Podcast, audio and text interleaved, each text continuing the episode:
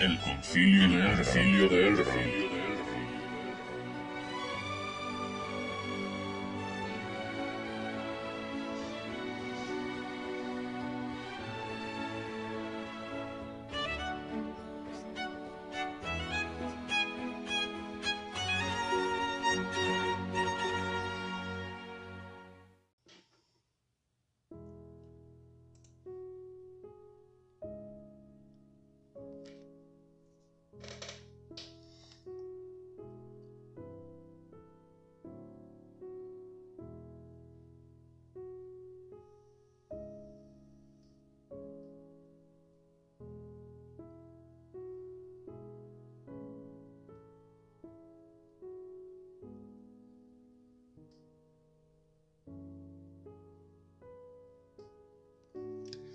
Se me ponen los pelos de punta.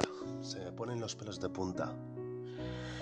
Bienvenidos, queridos amigos del Concilio de Elrond, a un podcast especial. Un podcast especial que he querido hacer porque para este inicio de esta segunda temporada de este podcast, que empezamos, que empezamos allá por el mes de abril del 2018, del 2019, disculpad. Mm, he querido empezar con algo especial y he querido empezar con una saga mítica, querido también eh, reconducir, eh, eh, mejorar, mejorar los audios, aprender de mis errores, de los que pueda cometer y intentar mejorar para, ofrecer algo mejor. hoy me presento solo aquí en este especial. Valar lo tenemos por ahí en Rivendell también haciendo sus cosas. Ozymandias también recopilando información para todos vosotros en el mundo del cómic. Y Lunática pues mirando y flipando con todo lo que ofrece Disney, Disney Plus. Y yo, bueno, yo he decidido empezar con esta saga Final Fantasy. La saga Final Fantasy. Una saga que nos ha acompañado desde en la historia de los videojuegos desde allá por los 8 bits, los 8 bits y, casi historia de los videojuegos. Ha ido en paralelo su evolución con lo que es la industria del videojuego, con, lo que es este, el, arte del videojuego. Y, y bueno, ¿y qué decir? ¿Qué decir de esta saga que no se haya dicho ya? Más de 30 años. En primer lugar, bueno, antes de empezar quería agradecer a las páginas de Facebook, tanto Frikis de Mallorca como Freaky Power 3.0, eh, que nos haya permitido mm, dejarnos ver y preguntar a los usuarios del grupo, los miembros, eh, sus impresiones sobre esta saga, porque sabemos que es una saga muy querida, a pesar de que cada entrega nueva que salga crea polémica, crea polémica debido a que, a que cada saga pues pues eh, tiene, eh, tiene cambios en el sistema, ya sea de juego, de combate. Eh, todo el mundo tiene un Final Fantasy favorito, todo el mundo quiere una continuidad con respecto a ese Final Fantasy favorito y al final pues, nunca mejor dicho, nunca llueve a gusto de todos. Por eso, em, bueno, eh, supongo que este va a ser un podcast largo, va a ser un tema largo que le quiero dedicar a esta saga. Posiblemente divida este. divida este podcast en varias partes. Porque recordemos, son más de, 30 años eh, dedicados a la saga. A la saga creada por Hironobu Sakaguchi. Y, y quiero hacerlo bien, quiero hacerlo bien porque esta saga se lo merece. A pesar de, tener detractores, a pesar de tener... Bueno, todo, todo. Eh, tiene todo. Eh, crea polémica y es lo que tienen las grandes sagas que mm, no son para... bueno, más bien iba a decir no son para todos, más bien iba a decir que son tan grandes que al final... Eh, Mm, no contentas en las entregas. Nos ha pasado con entregas como Final Fantasy XIII o Final Fantasy XV que no les ha gustado a todos. Pero, pero sí, quiero hacerlo bien, quiero que, estéis contentos con esto y, quiero contar con vosotros porque, porque entre todos podemos hacer algo bonito, algo bonito a una saga que, ya dicho, es historia de los videojuegos y ha evolucionado en paralelo con el mercado. Así que si queréis, esta saga empezó en 1987 y si queréis estáis invitados, estáis invitados en, acompañarme en este viaje de 32 años ya, donde vamos a repasar pues todas las claves de esta mítica saga. Así que sin más, sin más preámbulos, comenzamos ya este viaje.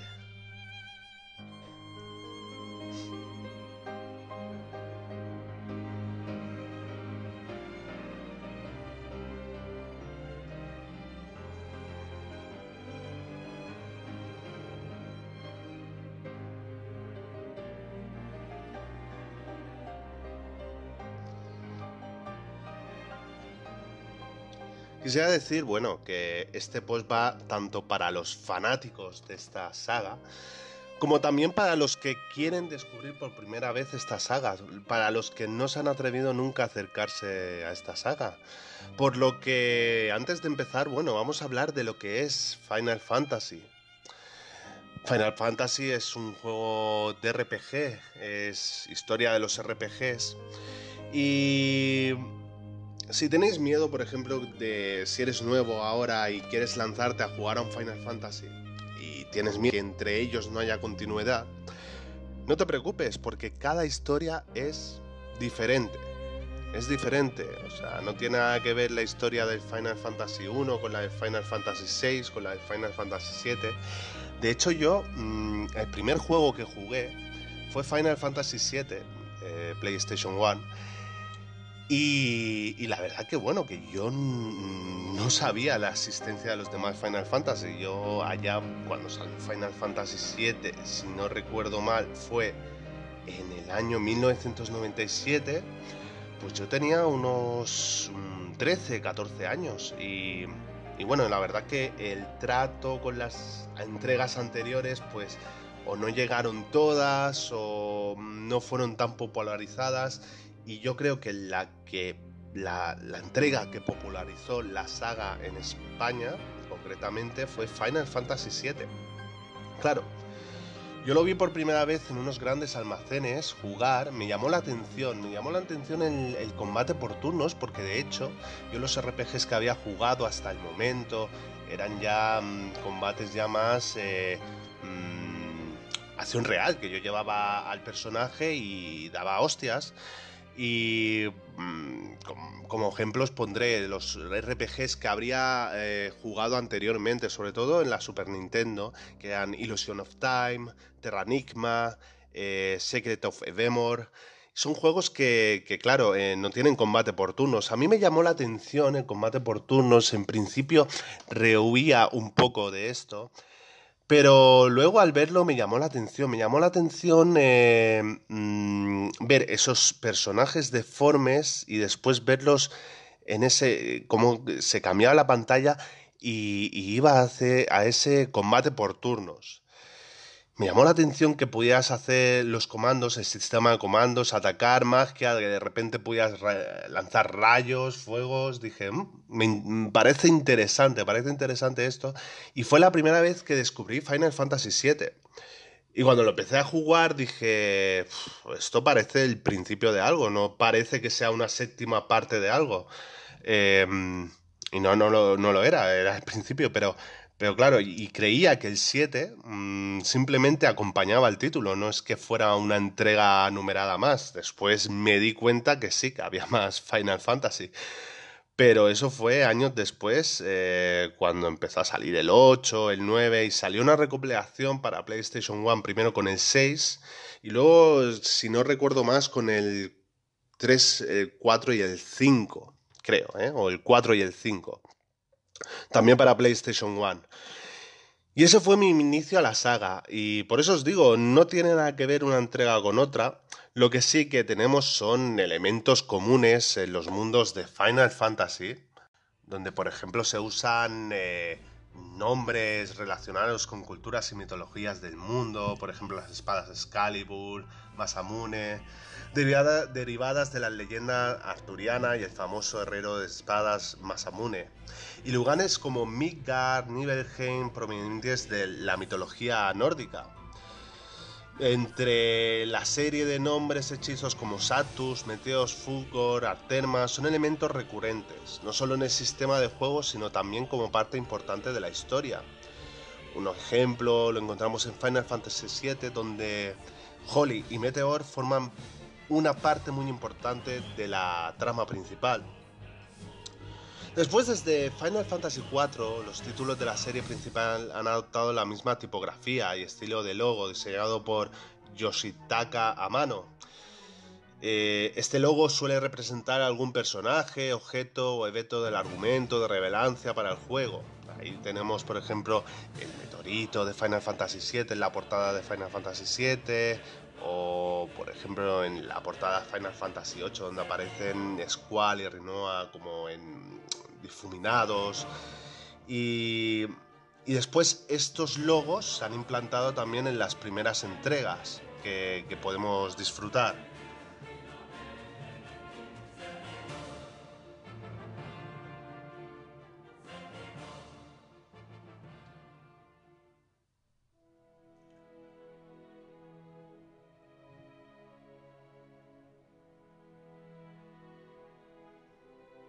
Tema recurrente en estos Final Fantasy son las tramas y las temáticas. Siempre suele ser sobre un grupo de personajes luchando contra el mal. Es una lucha del bien contra el mal. Y suelen ser un, grupo de rebeldes contra un imperio, contra un gobierno. Eh, por ejemplo, en el caso de, de Final Fantasy VII, donde tenemos el grupo Avalancha, o los Returners en el Final Fantasy VI en las primeras entregas, los héroes, ya están destinados a salvar el mundo como parte de una profecía. Posteriormente, los héroes se unen por diferentes motivos, usualmente provocados por el antagonista de turno o principal.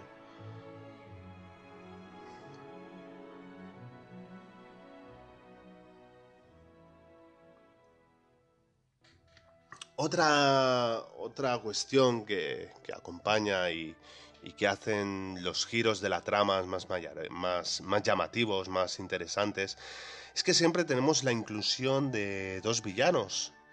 Uno principal y otro que, es como el, que se revela al final, como el, gran villano, el gran peligro. Y esto sobre todo lo notamos en Final Fantasy VI, eh, donde vemos ese giro tan interesante. Como digo, no voy a hacer spoilers. Eh, eh, prefiero que, lo descubráis vosotros, los que no hayáis jugado, porque son historias muy interesantes.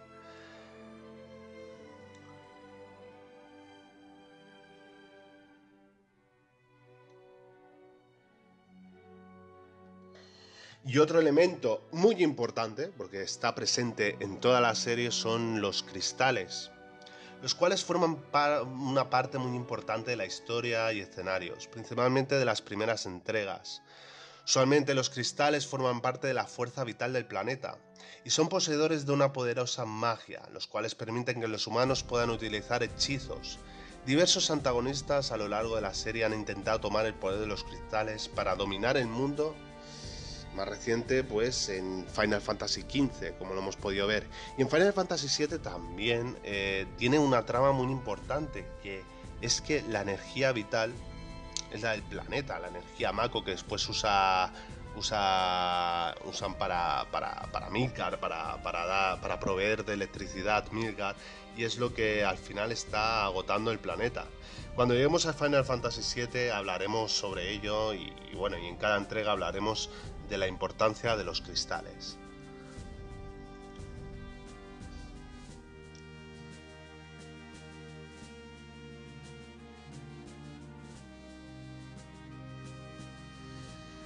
Y después tenemos personajes recurrentes en cada entrega. Tenemos personajes que, mm, que, se repiten el nombre. No quiere decir que sean el mismo personaje, no quiere decir que hagan el mismo rol. Pero tenemos eh, personajes como Zip, que es eh, quizás el más recurrente, Y como he leído en algún comentario en los foros, eh, si me equivoco, eh, Cid es el personaje que, mm, que, suele salir más veces y suele salir a mitad del juego y es el que nos provee del vehículo, como por ejemplo el barco volador que nos permitirá uh, transportarnos mediante un vehículo aéreo. Eh, normalmente todos los CIS son personajes más adultos y sabios, principalmente son científicos, ingenieros, normalmente encargados de construir los medios de transporte del juego, como dirigibles. Recurrentes son Mix y Wes, cuyos nombres provienen de, personajes secundarios de, Star Wars. Eh, de hecho, si hacéis memoria en Star Wars, en el episodio 4, son los personajes, los pilotos que acompañan a Luke Skywalker en la lucha final para destruir la estrella de la muerte. Y también aparecen en diferentes juegos. Otros personajes recurrentes son los chocobos y los. y. y los mogles. Son personajes que se han convertido en las mascotas de Final Fantasy. Incluso pues se podría decir que son las mascotas de la compañía Square Enix junto con los slimes de Dragon Quest por parte de Enix. Los chocobos dijéramos que son aves grandes, normalmente de color amarillo, y sirven como medio de transporte terrestre. Y los mugles son criaturas blancas de apariencia similar a un oso, de peluche blanco, con alas de murciélago. Y una antena en, su cabeza que termina en una pelota roja o un cristal rojo.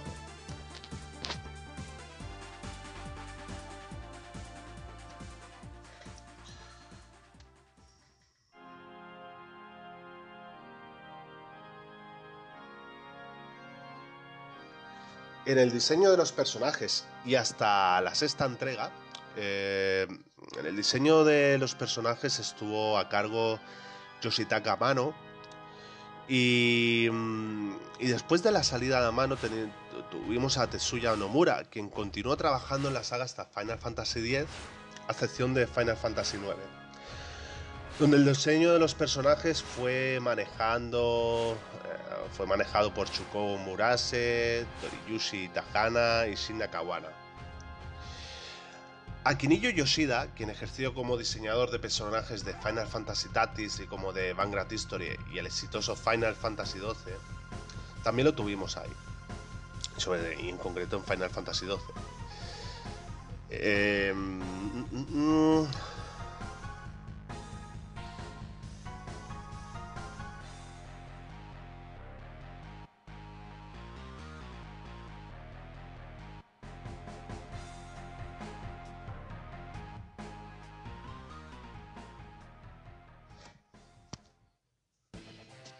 Yoshida además escribió, eh, la, es muy importante este nombre porque además escribió parcial o totalmente las historias de Final Fantasy VII, Final Fantasy VIII, Final Fantasy IX, Final Fantasy X y Final Fantasy X2.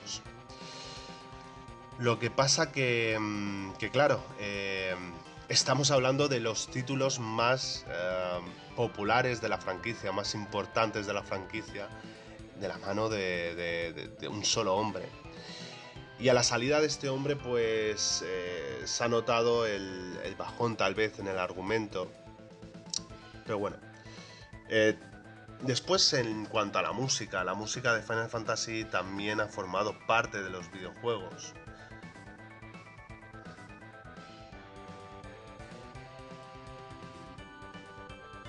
Y el nombre encargado de, de esta de esta parte artística fue Nobuo Uematsu.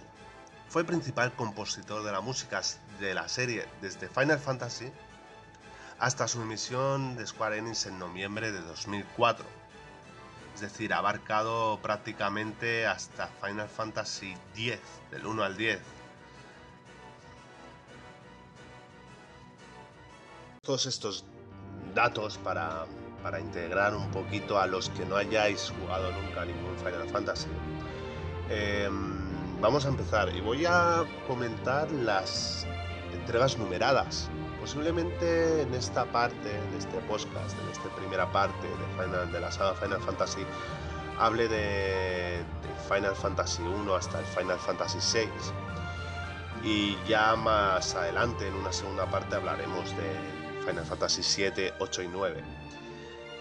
Em, me dedicaré, ya os digo, a las entregas numeradas porque hay mucho spin-off, hay mucha... Bueno, he contabilizado entre spin-off, juegos spin más de 80 juegos. Por lo tanto he decidido pues dedicarme, ya os digo, entregas numeradas, saltándome la Final Fantasy XI y Final Fantasy XIV, que se tratan de juegos MMO. Y la verdad que sinceramente me gustaría hablar de ellos, pero por ejemplo Final Fantasy XI no tuve la oportunidad de, jugar porque no llegó online a Europa. No llegó a Europa debido a las limitaciones con el online de PlayStation 2. Y mm, y Final Fantasy XIV, pues sí lo he jugado, pero lo que pasa es que no tiene sentido hablar de Final Fantasy XIV si no he hablado de Final Fantasy XI. Por eso he decidido eh, saltarme las entregas eh, online. Hablaremos de Final Fantasy 1, 2, 3, 4, 5, 6. En un, en un siguiente podcast del 7, 8, 9. El 7, 8, 9, 10 y 12 y en el y en un tercer podcast eh, hablaremos de Final Fantasy XIII y Final Fantasy XV y avanzaremos sobre lo que esperamos en un futuro con Final Fantasy VII, lo que se podría comentar por ahí de Final Fantasy XVI y, lo que esperamos del futuro. Así sin más, eh, comenzamos. Ah, también hablaremos de, de, de secuelas. Final Fantasy XIII tenemos Final Fantasy XIII 2, Final Fantasy XIII 3 y Final Fantasy X tenemos el Final Fantasy X 2, que es la primera secuela de, una entrega numerada directa. Así que ahora sí, ahora sí, os prometo, ahora sí comenzamos sin más dilación, que llevamos 20 minutos aquí, llevo 20 minutos liándome eh, comentando cosas y comenzamos este viaje que empezó hace 32 años.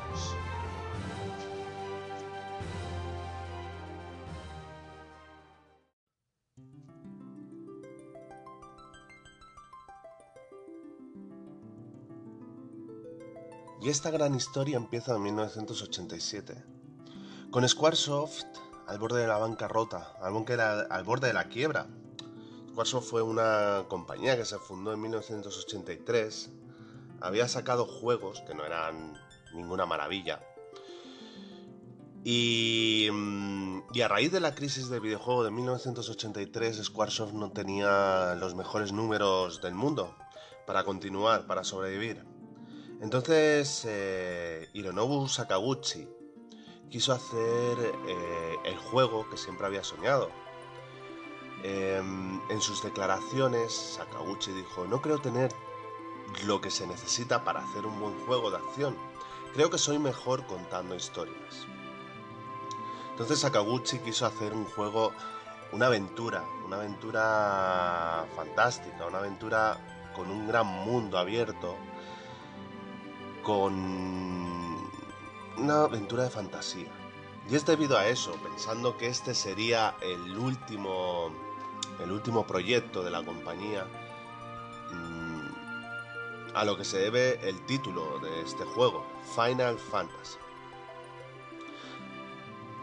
La versión americana de Final Fantasy tuvo un éxito modesto, parcialmente gracias a las tácticas agresivas de Nintendo de aquel entonces Ninguna versión del juego se comercializó en la región de Europa y Australia hasta el lanzamiento de Final Fantasy Origins, donde podemos mm, tener una versión un poco mejorada del juego. Y es que este juego, este RPG surge a la raíz del éxito que ya tuvo otra saga conocida de, de los JRPGs, que es Dragon Quest. En principio se producirían solamente 200.000 copias, pero Sakaguchi rogó a la compañía para hacer 400.000 y además ayudar a crear una secuela. Y a raíz del éxito, del inesperado éxito de, esta, de este Final Fantasy, la compañía cedió. Y es que Final Fantasy, contra todo pronóstico, fue un éxito en su país natal, en Japón. Y a raíz de esta primera entrega surge la fiebre de Final Fantasy. ¿Y de qué iba este primer Final Fantasy? Este primer Final Fantasy tuvo lugar en un, en un mundo de fantasía con tres grandes continentes. Los poderes elementales en este mundo están determinados por el estado de cuatro cristales. Cada uno gobierna uno de los cuatro elementos básicos, tierra, fuego, agua y viento. El mundo de Final Fantasy está habitado por numerosas razas, incluyendo humanos, elfos, enanos, sirenas, dragones y robots. Cada raza no humana tiene su propio pueblo en el juego, aunque algunos individuos son encontrados en pueblos de humanos en otras áreas también. 400 años antes del juego, del inicio del juego, los habitantes del pueblo de Lufenia usaron el poder del cristal del viento para construir aeronaves y una estación espacial gigantesca, la fortaleza voladora. Pero fueron testigos del declive de su país y de cómo el cristal del viento se oscurecía. 200 años después, tormentas violentas hundieron el templo masivo que servía como centro de una civilización oceánica y el cristal de agua se oscureció los siguientes cristales, el de la tierra y el fuego, plagando la tierra con violentas llamaradas y pudriendo las llanuras la vegetación del pueblo agricultor de Melmondia. Un tiempo después el sabio Luca dijo una profecía que anunciaba la llegada de los cuatro guerreros de la luz con cuatro cristales para salvar al mundo en tiempos de oscuridad. Esta sería la premisa del, fuego, del juego. Como vemos, el juego mezcla elementos de fantasía, con elementos más modernos, con tecnología más moderna. Tiene una ambientación medieval, como ya hemos dicho, con elementos industriales. El juego comienza con la aparición de los cuatro jóvenes guerreros de la luz, los héroes de la historia, los cuales llevan consigo cada uno de los cristales oscurecidos inicialmente. Los guerreros de la luz llegan a Cornelia, un poderoso reino que ha sido testigo del secuestro de su princesa Sara, por un caballero maligno llamado Garland. Los guerreros de la luz viajan al Templo del Caos cerca de Cornelia, donde derrotan a Garland y regresan a la princesa Sara a su hogar. En agradecimiento, el rey de Cornelia construye un puente que permite a los guerreros de la luz continuar hacia el este y hasta la ciudad de Pravoka. Ahí los guerreros de la luz liberan al pueblo de Bike y su banda de piratas y obtienen el barco de los piratas para su propio uso. Aunque tienen la posibilidad de viajar por el agua, los guerreros quedan atrapados en el mar aldeo, ya que una gran roca bloquea la salida de este mar. Un grupo de enanos del monte de Duengario trata de destruir la roca, pero no pueden destruirla sin nitropolvo, el cual se encuentra en una habitación en el castillo de Cornelia, pero la única forma de conseguirla es con la llave que tiene el príncipe de los elfos, en Enfield. Así los guerreros de la luz van viajando y resolviendo problemas que se encuentran en cada aldea. Eh, hasta aquí puedo leer. Juego, la verdad, que para ser del tiempo que es, 1987, una época primitiva, eh, para, se hizo para la Famicom, la que conocemos aquí en Occidente como la NES, y, mm, y tiene una historia bastante, bastante interesante donde reinan los viajes en el tiempo y, las para y además las paradojas eh, temporales. El juego goza con un sistema de, juego donde encontramos eh, cinco modos básicos de juego. Un mapa del mundo, donde recorreremos, eh, nos desplazaremos entre ciudades y ciudades mapas de ciudades, mazmorras, eh, combates aleatorios donde nos llevarán a una pantalla de batalla y la pantalla de menús. El mapa del mundo es una versión reducida a escala del mundo ficticio del juego, el cual el jugador usa para dirigir a sus personajes hacia diferentes localizaciones. El medio principal para viajar por el mundo del juego es a pie, pero también podremos gozar de una canoa, barcos, aeronaves, que se vuelven disponibles conforme el jugador progresa en el juego, exceptuando algunas batallas en, localizaciones predefinidas o con jefes de calabozos. Los enemigos son encontrados de forma aleatoria al viajar por el mundo, ya sea a pie, en canoa o en barco.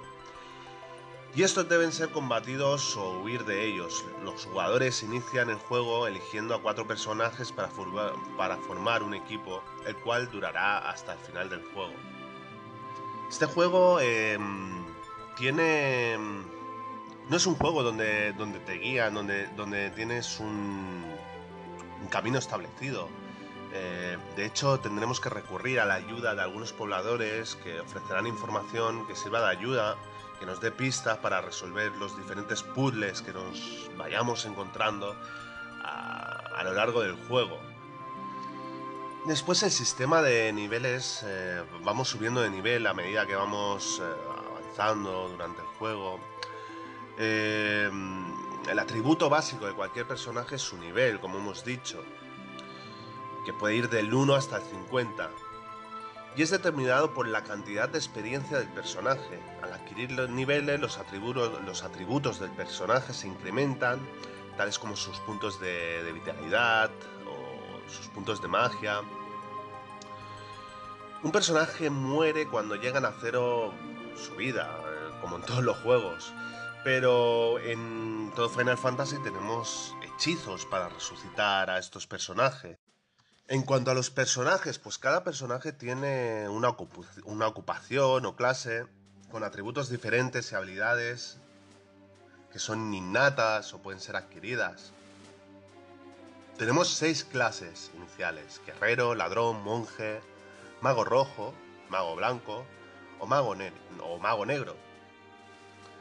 Posteriormente en el juego cada personaje mejora la clase inicial de la misma naturaleza, pero más avanzando su figura muestra madurez y adquieren la habilidad de usar armas y magias que antes no podían usar. En el juego encontramos una variedad de armas y armaduras y objetos que pueden ser comprados o encontrados para volver al personaje más poderoso en el combate. Cada en el inventario de los personajes encontramos 8 ranuras, 4 para armas y, otras 4 para armaduras. Cada personaje tiene restricciones de clase respecto a las armaduras y armas que pueden utilizar. Algunas armas y armaduras tienen efectos secundarios y se usan durante el combate. Algunas de estas de estas conjurarán un hechizo, podemos asociar hechizos a las armas, a las armaduras. Eh, también podemos comprar objetos ayudarnos a nosotros mismos en las misiones. Y entre estos objetos pues encontramos eh, pociones eh, o, pociones también que eliminan algún estado alterado negativo como envenenamiento, petrificación. Eh, otro elemento importante y que estará en, toda, en todas las sagas son las magias. Es una habilidad común en el juego y, varias, y varias clases de personajes las usan. Tenemos los hechizos divididos en dos grupos, magias blancas, las cuales mm, tenemos curativas o de apoyo, y magias negras, las cuales son ofensivas. tenemos como por ejemplo las magias electro, piro. Las magias en este juego se pueden comprar en tiendas y asignarse a personajes cuya ocupación se lo permita. Es decir, aquí las clases, eh, las ocupaciones son importantes. No podemos eh, poner al guerrero una magia porque no sirve de nada, no la sabe utilizar. De la música se encargó, eh, del juego se encargó Nobu Uematsu. Mm, y, como hemos dicho, el Final Fantasy original, que no se lanzó en, Europa, se lanzó en Japón y Estados Unidos en, en la Famicom Mm, la verdad que, eh, muestra un aspecto algo un poco, un poco primitivo. Juego difícil de ver a día de hoy, no ha envejecido muy bien, es feillo.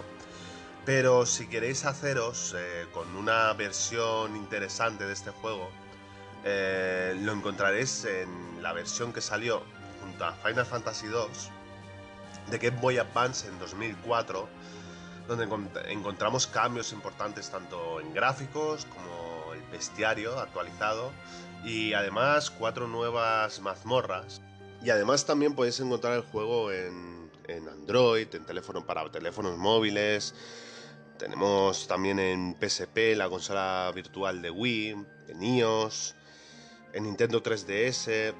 Así que más o menos, pues bueno, eh, podemos jugar hoy en día este juego con unos gráficos interesantes, aunque claro, recordad, es unas mecánicas primitivas aún y que... Mm, y bueno, es, lo que tenemos por hoy. Como hemos dicho, Final Fantasy mm, fue bien recibido por los críticos y además fue un éxito comercial eh, donde en el lanzamiento se vendieron 400.000 copias hasta el 31 de marzo de 2003, incluyendo relanzamientos de la época, había vendido 1,99 millones de copias en todo el mundo, con 1,21 millones de esas copias vendidas en Japón y 780.000 en el exterior. Según algunos críticos, eh, encontraron que este juego tenía una historia más profunda y atrayente que la original de Dragon Quest, conocida en Estados Unidos como Dragon Warrior. Muchos críticos modernos han señalado que el juego es muy lento para los estándares contemporáneos e implica mucho más tiempo en la búsqueda de batallas aleatorias para incrementar los niveles de experiencia y dinero que el que se dedica a explorar y resolver acertijos. Otros críticos consideran a los aspectos del incremento de nivel y la progresión como los más fastidiosos. El juego es también considerado por muchos como el más débil y más difícil de las entregas de la serie, y es que en este juego el farmeo es, muy importante para ir subiendo de nivel, tal y como reflejan las críticas.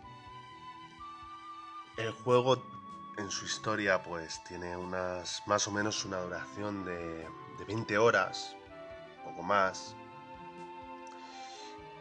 Mm, tal vez 16 horas más los extras que podemos encontrar, las secundarias que podemos hacer pues se incrementarían las 20 horas. Em, para los estandantes de la época está muy bien, pero bueno, ahí queda la cosa.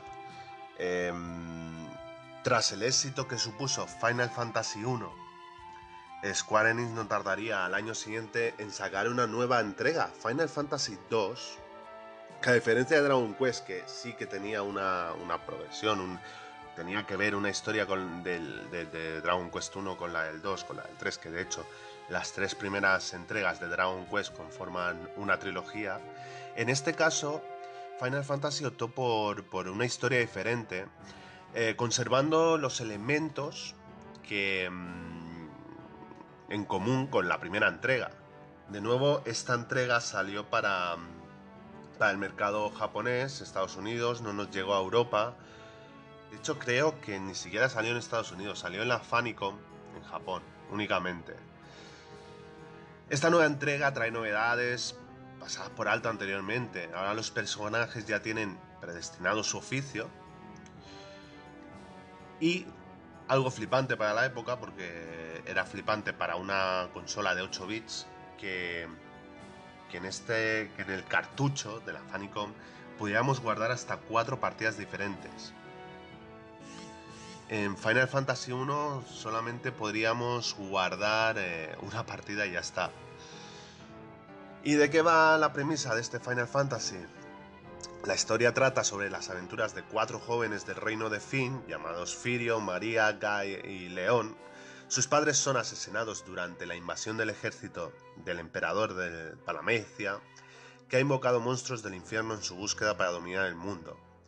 Huyendo de los monstruos del emperador, los cuatro son atacados y dados por muertos. Firio, María y Guy son rescatados por la princesa Hilda de Finn y sus heridas curadas por, su mago Minu.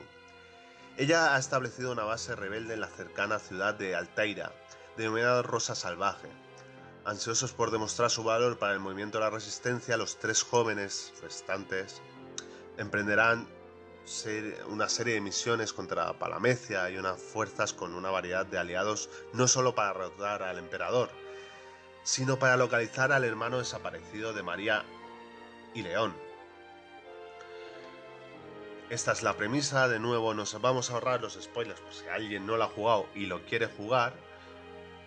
Y como hemos dicho anteriormente, el sistema de juego se desarrolla mediante una exploración de un conjunto de mapas, con el entorno, siguiendo el transcurso de la historia a través de una serie de diferentes sucesos. Y de nuevo conserva los mismos elementos de, este Final Fantasy una misma historia y, poco más que decir de este juego. Eh, también para Fanicom, como hemos dicho, y quedaría pie también su éxito así relativo a una nueva entrega. Y la última de, la conocida Fanicom, de la NES. Em, y sería en 1990 que cuando saliera este juego, Final Fantasy III, em, después eh, fue portado y rehecho en 2006 por Matrix Software con cambios nuevos añadidos sin remodelación gráfico que les enteraría muy bien al juego para Nintendo DS. También saldría la versión también saldría la versión para PlayStation Portable PSP para que todos nos entendamos. Y de nuevo encontraremos el sistema de trabajos, mejorándolo. Sistema que maduraría definitivamente con la quinta entrega y es uno de los mejores juegos de la consola de Nintendo. No hay que confundirlo con Final Fantasy VI, que en Estados Unidos apareció como Final Fantasy III, porque era el tercer Final Fantasy que se publicaría ahí. A partir del 4 tendríamos los juegos de Final Fantasy ya en, todo el mercado, en el mercado estadounidense. Lo que pasa que, que para no confundir, a partir de Final Fantasy IV, el Final Fantasy IV fue conocido en Estados Unidos como Final Fantasy I. De nuevo encontramos una historia parecida más al primero que al segundo, em, y donde de nuevo tenemos la importancia de los cristales. Y la historia dice así, cuenta la leyenda que cada cierto tiempo el, el equilibrio se rompe entre la luz y la oscuridad, desapareciendo la oscuridad y la luz respectivamente. Cuando el equilibrio se rompe a favor de la luz, cuatro guerreros de la oscuridad aparecen para restablecer el equilibrio, y cuando el equilibrio se inclina hacia la oscuridad, cuatro guerreros de luz son los que aparecen para volver a restablecer el equilibrio. La trama del juego se desarrolla cuando el equilibrio se rompe inclinándose hacia la oscuridad. En cuanto a la jugabilidad, pues el juego retoma la trama de la aventura fantástica de cuatro personajes que el jugador va desarrollando a lo largo del juego. En esta ocasión las mejoras en el sistema de juego incluyeron una cantidad mayor de clases en los trabajos y habilidades de los personajes, retomando las premisas de los anteriores videojuegos de la serie. En esta ocasión vemos cómo se combinan elementos de las primeras dos entregas de la serie con nuevas características. El sistema de combate por turnos trae importantes novedades que a partir de esta entrega estará presente en toda la serie. Se añaden los puntos de daño y curación en el objetivo, apareciendo al instante y en unos momentos con números de color rojo o verde respectivamente. También se puede seleccionar a tu amigo y atacarlo, o seleccionarte a ti mismo y autoatacarte o suicidarte. Que parece una tontería, pero esto bajo los estados de confusión pues, pues sirve muy bien para espabilar al compañero. En la anterior entrega, en Final Fantasy II, no tuvimos los puntos de, experiencia. A diferencia que en esta entrega, que sí, que vuelven por fin otra vez los puntos de experiencia. Continuando, se me olvidó decir, la segunda entrega, si no recuerdo mal, eh, lo que van subiendo son los hechizos, son los ataques, vas subiendo la experiencia de los hechizos, no vas subiendo la experiencia del personaje. Y aquí no, aquí vemos como de nuevo sube la experiencia de los personajes. Como hemos dicho, tenemos un sistema de clases mejorado, nuevos trabajos, comandos y estrategias. Y Final Fantasy III además introduce el sistema de trabajos, que con la quinta entrega alcanzó su madurez. Final Fantasy III es el primer juego de la serie que utiliza los comandos especiales característicos y exclusivos de cada clase o trabajo, o trabajo como saltar o robar. También esta entrega introdujo las, las invocaciones, que las invocaciones eh, son algo que acompañarían a partir de esta entrega al resto de la serie. Eh, invocaciones basadas en la mitología del mundo. Tenemos mm, invocaciones recurrentes durante toda la saga como Ifrit, Shiva, uh, Bahamut, Odin, que, mm, que sobre todo en las entregas a partir de Final Fantasy 7, 8, 9, 10, alcanzarían un nivel de espectacularidad eh, muy bueno, muy bueno y que además servirían para popularizar aún más la serie. Ah, otro elemento eh, que, se, que, se introducirían en esta entrega son los Moguris, que se convertirían, como hemos dicho, iconos de la, de la saga junto a los chocobos. Eh, la, mejora, la mejora eh, es significativa con respecto a Final Fantasy 2 y 1, debido a que eh, Final Fantasy 2 se desarrolló prácticamente en un año, después del lanzamiento de Final Fantasy 1 y al ver el éxito, mientras que en esta entrega no sería lanzada hasta 1990 costando, como hemos dicho, dos años de trabajo, el doble de tiempo que llevó a crear las dos primeras entregas. Finalmente, este juego fue el que finalmente consagró uh, a, la saga, tanto por música como argumento, como su fantástica realización y la aparición de los Mogures, que como novedad que se, que se repetirían algunas de las posteriores entregas, hicieron que se colocara en el sitio en el que debe estar esta, esta saga, en el sitio que se merece, en un principio este título se desarrollaría para Super NES, pero las prisas de los fans que esperaban ansiosos la continuación de la saga y el retraso de la Super Famicom en Japón forzaron a Square a lanzar su episodio 3 en la NES. Final Fantasy 3 sería el, el último juego de Final Fantasy desarrollado para una consola de 8 bits. A partir de este momento, Square tiene por costumbre desarrollar tres capítulos de su saga más conocida para cada nueva generación de consolas, como hemos podido ir comprobando. De nuevo, la música del juego está compuesta por Nobuo Uematsu, que ya hemos dicho que trabajaría hasta la décima entrega.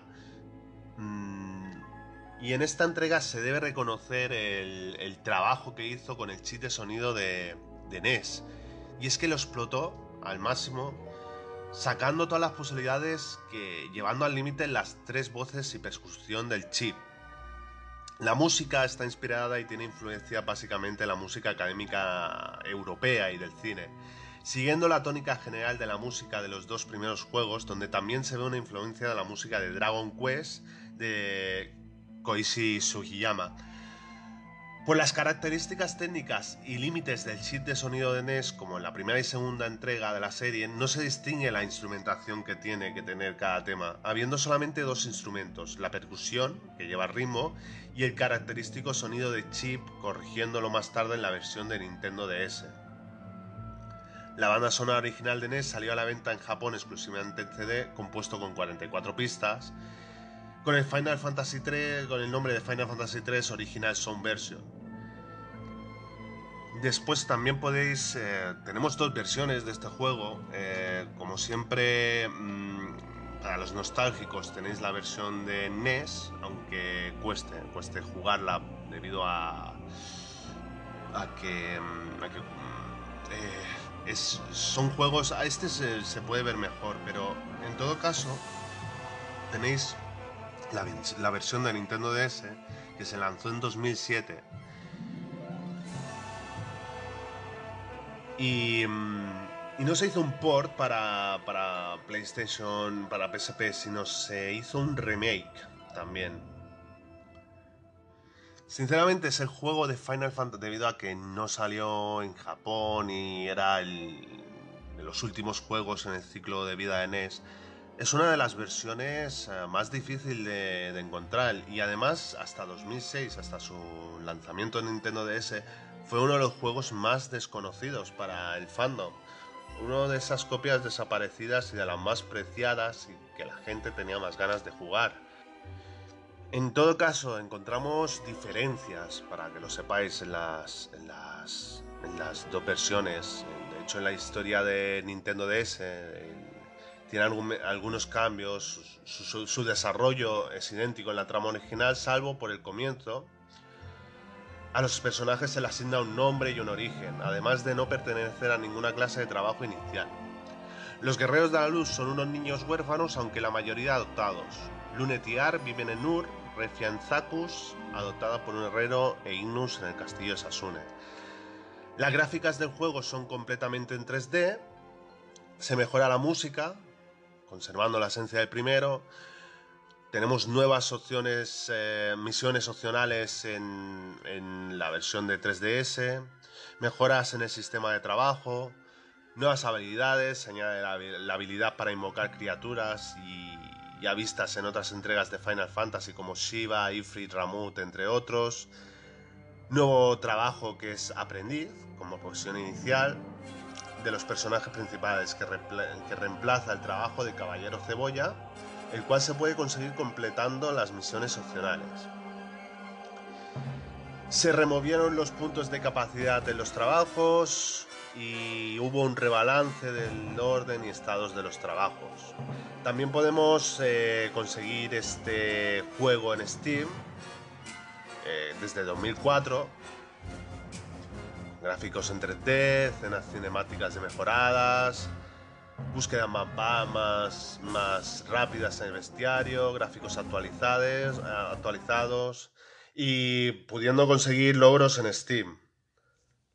Este juego fue un éxito rotundo, alcanzando en su país natal las 500.000 copias eh, vendidas en apenas dos semanas.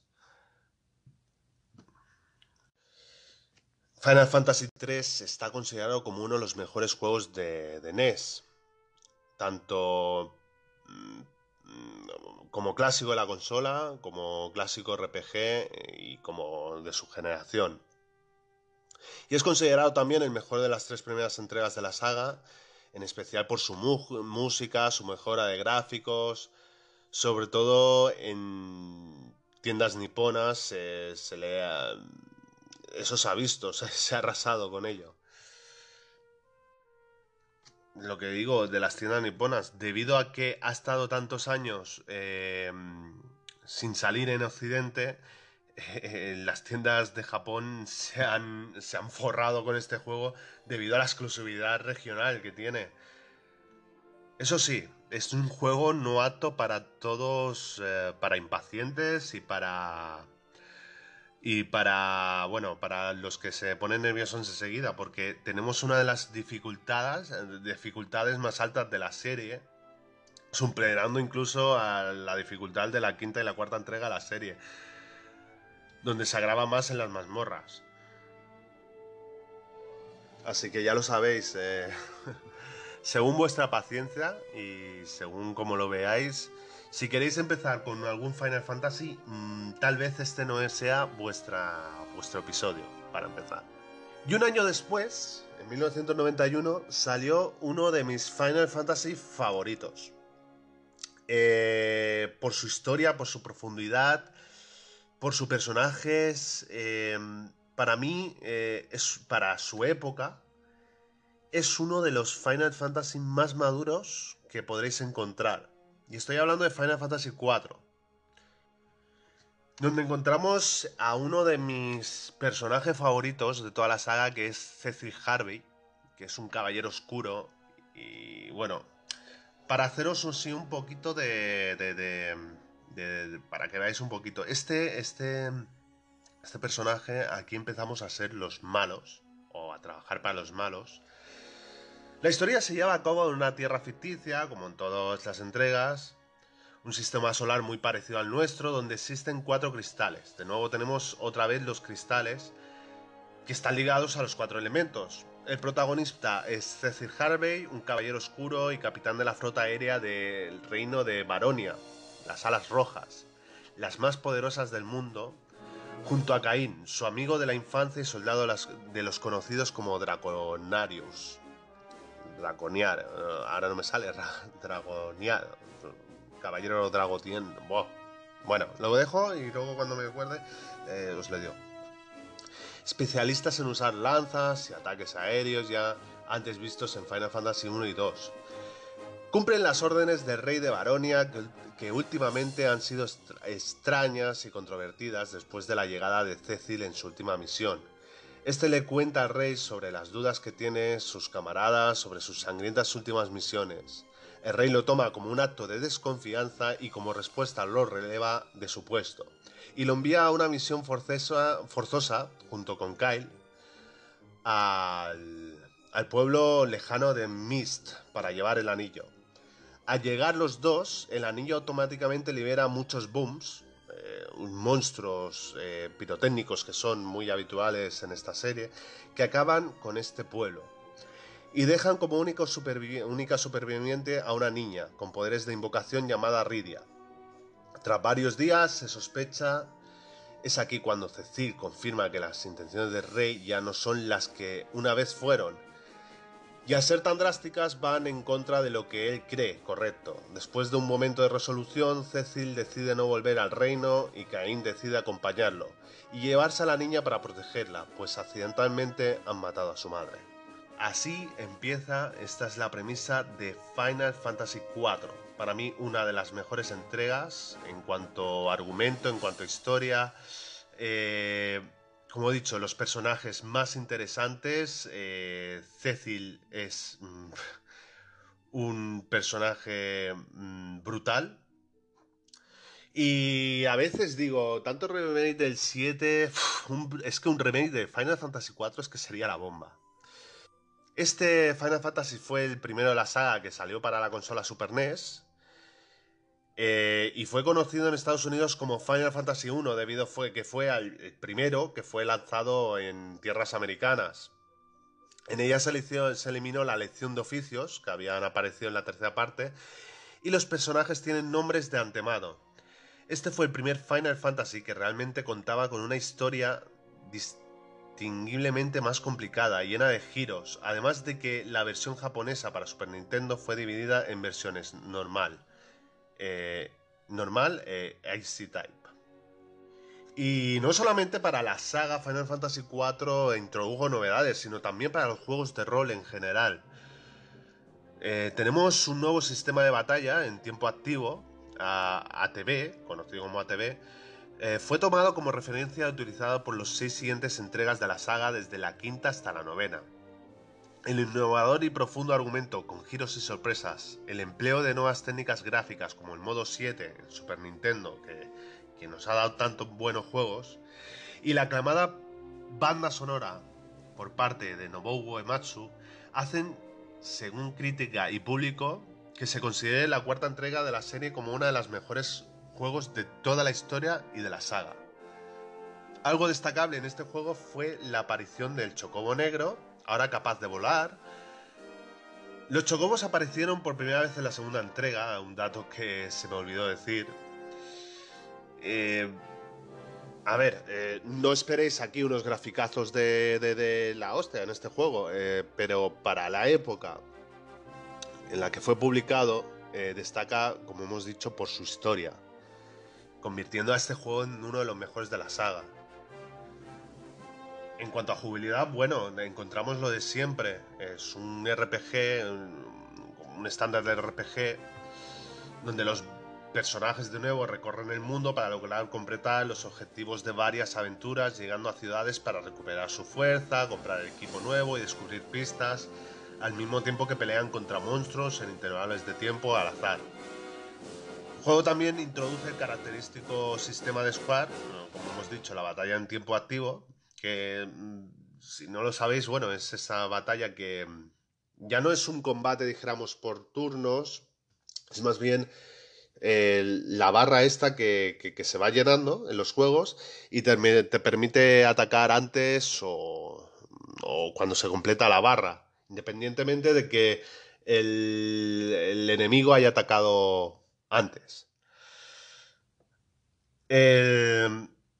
bueno, también hizo aparición en otros juegos produciendo la misma compañía eh, este sistema, incluyendo a Chrono Trigger, Final Fantasy X o por otras compañías. Bueno, ¿qué personajes encontramos aquí? Porque aquí en esta entrega ya empezamos a encontrar personajes interesantes como Cecil Harvey, que es el capitán de las alas rojas de Baronia.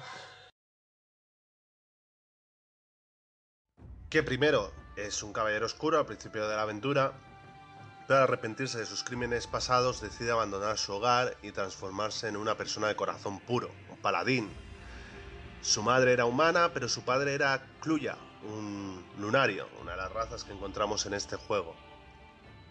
Como caballero oscuro, su habilidad es oscuridad, que sacrifica una cierta cantidad de vida para atacar a todos los enemigos, que en la versión de 3D esta habilidad cambia su efecto de hacer daño, aumentar poder de ataque a cambio de vitalidad. Como a paladino tiene protección, que recibe daño en defensa de los personajes débiles. Después también tenemos a Rosa. Rosa Farrell es una maga blanca que tiene gran habilidad con el arco. Rosa y aquí tenemos una historia de amor entre Rosa y Cecil. Y ella va en su búsqueda. Lo que más desea es estar junto a él y por eso no le obedece en ocasiones en que se va a misiones peligrosas.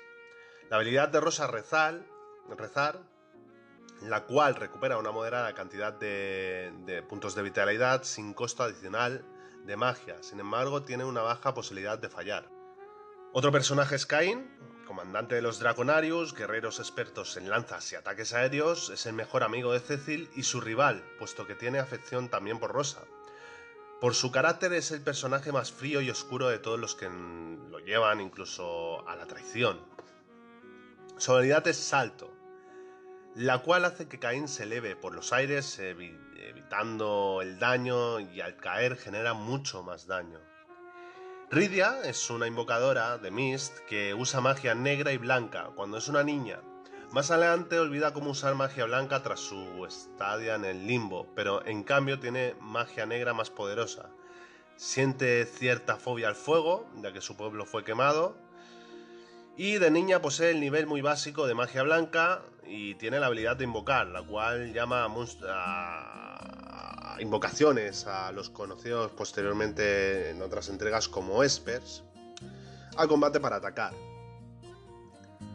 También tenemos a Edge, es un príncipe de ninja de Eblan, usa kunais y espadas extrafinas, lanza shurikens y roba objetos del enemigo. Es leal y alegre, pero también narcisista. Le encanta piropear a Rosa y a Riadia, en especial a esta última.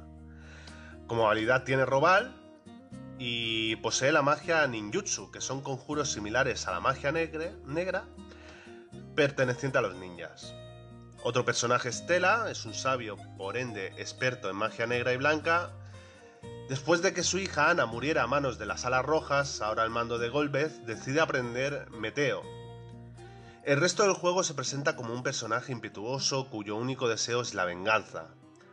Hasta que no recuerda todos sus conjuros, tiene la habilidad recordar, la cual usa alguna magia aleatoria, sea aprendida o no. Otro personaje es Yang, Yang Fan, Leiden. Es el poderoso monje experto en artes marciales de Fabul, poderoso, mm, cortés y valiente. Vive en el castillo de dicho lugar con su esposa protegiendo al rey, entre sus habilidades posee patada, que reparte el daño total de un ataque entre todos los enemigos. Tenemos también a Zip, el recurrente Zip en toda la saga, Zip Poyendina. Es el carismático ingeniero de, máquinas experto en Baronia, es quien fabrica las aeronaves y quien mejor las pilota. Aprecia mucho a Cecil y a Rosa y está algo obsesionado con su edad. En la versión de 3D tiene la habilidad Mejora, la cual utiliza objetos para cambiar el elemento de su ataque. Tenemos también a Palom y Porom, son gemelos aprendices de magos que utilizan la magia negra y blanca. El anciano de Misidia los envía para ayudar a Cecil a alcanzar su completa resolución. Palom posee magia negra y la habilidad Farol, que aumenta daño mágico. Porom posee magia, blanca y la habilidad Llorar, que reduce la defensa del enemigo. Ambos poseen la habilidad lanzamiento dual en la, que, en la cual atacan al mismo tiempo con un poderoso ataque mágico. Otro personaje es Equar, igual Chris von Muir, en japonés llamado Gilbert Chris von Muir, es el príncipe de Damcian que se disfraza de bardo para poder visitar a la hija de Tela, Ana. Al comienzo, aunque muy débil y temoroso, recibe la visita del alma de Ana, quien le dice que se haga más fuerte por ella y por su destino. Ataca con, canciones según el tipo de arpa que use, utiliza canción para hacer el equipo más fuerte y también puede huir por un momento para evitar todo tipo de daño, aunque esto también le prohíbe atacar. Posee la habilidad canción, en la que utiliza un canto aleatorio, todos con distintos efectos. También posee huida, que le permite evitar todo daño, pero como hemos dicho, también le impide atacar. Fusoya gran sacerdote de los lunarios, aparece casi al final del juego en el Palacio Cristal de Luna. Conoce una gran cantidad de magia negra y blanca. Además es el hermano de Cluya y tío de Cecil y Golbez. El recurrente Golbez es el antagonista, el cruel despiadado nuevo capitán de las alas rojas de Baronia. Su objetivo es robar todos los cristales para propósitos desconocidos por cualquier medio. Ven Cecilia una amenaza para sus planes y es a quien más vigila. Utiliza magia negra y se cubre con un escudo elemental que solo le deja un elemento de vulnerabilidad. Hasta casi al final del juego, del juego eh, viene el spoiler, ¿vale? Aquí dejo de leer, eh, dejo de decir, pero, pero bueno, para, para que veáis que este es el juego, uno de los Final Fantasy que, más personajes tienen para elegir. Eh, algunos personajes van a abandonar el grupo durante la aventura, otros se van a unir. Eh, y, bueno, es, eh, tiene una variedad de personajes y cada uno con una historia de trasfondo increíble.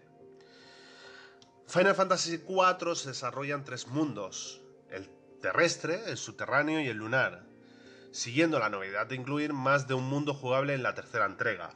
Como en Final Fantasy III, los dos primeros mundos están ubicados en un mismo planeta, la Tierra también llamada Planeta Azul. Aprovechando las nuevas capacidades gráficas y la memoria de Super NES, eh, se visionan mundos más grandes, con más localizaciones, mejor diseñados y mejor representados, haciendo uso del innovador modo 7 de la época. El mapeado del mundo como el mapeado del mundo lunar, aunque gráficamente se nota mucho que su concepción y diseño nacieron en NES, teniendo detalles y gráficos pobres ya en 1991, viendo lo que ofrecía el mapeado de The Legend of Zelda, Link to the Past y Final Fantasy V más adelante. En comparación, pues esta entrega gráficamente sale perdiendo. De los tres mundos que tenemos, el mundo exterior, el primer mundo del juego, hogar de Cecil y compañía, aquí se inicia la trama del juego con el regreso de Cecil y las alas rojas al castillo del varón. Este mundo se acaba con la destrucción del gigante de Babel y la idea de Cecil y compañía de la ida de Cecil y compañía a la luna por segunda vez. En el centro norte del mapa hay un enorme continente donde se halla la mayor parte de lugares y ciudades, y en el sur tres islas en las que se llaman Nebla, Nagar y Misdía, respectivamente. Después tenemos el mundo subterráneo, que es el segundo mundo del juego, hogar de los enanos y el rey Yot. Cecil entra por primera vez cuando hacen un agujero desde el exterior en busca de los cristales oscuros, y acaba cuando van a la luna por primera vez. Este mundo se compone de grandes planicies y mesetas de tierra roja separadas por anchos ríos de lava. El mundo lunar finalmente es de, mm, transcurre en la propia luna. Cecil y compañía inician la trama aquí cuando viajan por primera vez para buscar a Golbez y acaba la trama del juego en la batalla final. A pesar de ser pequeño y desértico, hay algunos lugares interesantes como la caverna de Bahamut, donde encontraremos la famosa invocación de Bahamut, o las ruinas lunares. En cuanto a versiones, Final Fantasy IV fue lanzado en una variedad de diferentes versiones para una variedad de plataformas. Cada versión cuenta la misma historia, ofrece los mismos personajes. No, obstante, hay ciertas distinciones dominantes entre cada versión. Entre sus plataformas, el relanzamiento en sus plataformas, pues por ejemplo tenemos la versión de PlayStation, el relanzamiento, que es casi idéntico a la versión original de Final Fantasy IV, aunque se mantuvieron algunos cambios de menor importancia en introducidos en Final Fantasy IV EAS Type, una versión que también salió para Famicom.